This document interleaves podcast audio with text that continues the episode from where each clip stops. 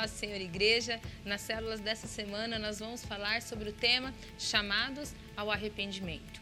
A palavra do Senhor lá em Atos 3:19 diz assim: Arrependei-vos, pois, e convertei-vos, para que sejam apagados os vossos pecados e venham assim os tempos de refrigério pela presença do Senhor. Todos nós pecamos. Essa é uma realidade. Por mais que nós pensemos muito bem sobre nós mesmos, pensamos assim: ah, eu não erro, ah, eu não mato, eu não roubo, eu não faço nada de mal para ninguém.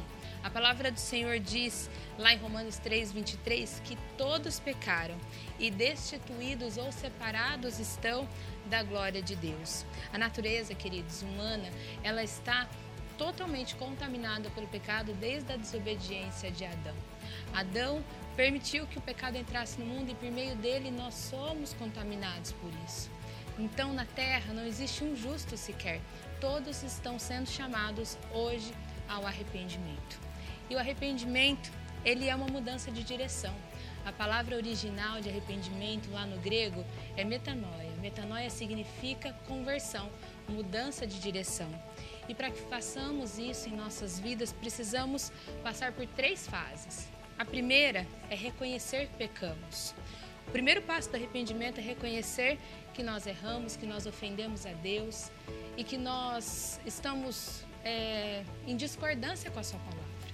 Por isso, queridos, nós precisamos sentir no nosso coração, sentir na nossa alma uma tristeza por termos decepcionado a Deus. Este é o primeiro passo, reconhecer que nós pecamos. O segundo é confessar o nosso pecado e receber o perdão. A palavra do Senhor em 1 João, capítulo 1, versículo 9, diz assim: Se confessarmos os nossos pecados, Ele é fiel e justo para nos perdoar os pecados e nos purificar de toda a injustiça. Por isso, nós precisamos confessar os nossos pecados ao Senhor, reconhecer que nós erramos e colocar diante dele o nosso coração. Porque, como diz esse versículo, ele é fiel e justo para nos perdoar e nos limpar de toda a injustiça. A terceira coisa, e talvez a mais importante, é a mudança de direção, é a conversão.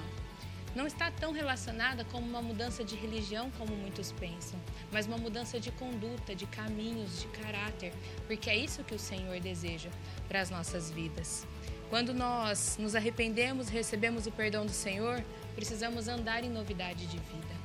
Outros caminhos, outras atitudes, outra forma de agir, bem longe, bem afastados do pecado pelo qual nós já pedimos perdão, já fomos redimidos pelo Senhor. E dessa forma nós experimentaremos o que fala no primeiro versículo que nós lemos. Lá no finalzinho diz assim: que nós experimentaremos os tempos de refrigério pela presença do Senhor. É isso que está reservado para mim e para você quando nós nos arrependemos e nos consertamos diante do Senhor. Tempos de refrigério que vocês aí na célula possam discutir sobre isso, confessar os seus pecados uns aos outros, inclusive a palavra diz isso, que quando nós confessamos as nossas culpas uns aos outros, nós somos sarados, nós somos curados. Se você tem algo para colocar diante do Senhor, coloque, se arrependa, seja humilde, para que o Senhor possa operar em você uma grande obra de transformação. E no final, o líder pode orar pelas pessoas, pedindo realmente ao Senhor que abra os olhos de cada um para que possamos enxergar os nossos erros e também do quanto nós precisamos nos arrepender e precisamos nos consertar diante do Senhor. Que sejam momentos maravilhosos de conserto, de arrependimento, de mudança de vida, de mudança de direção, no nome do Senhor Jesus.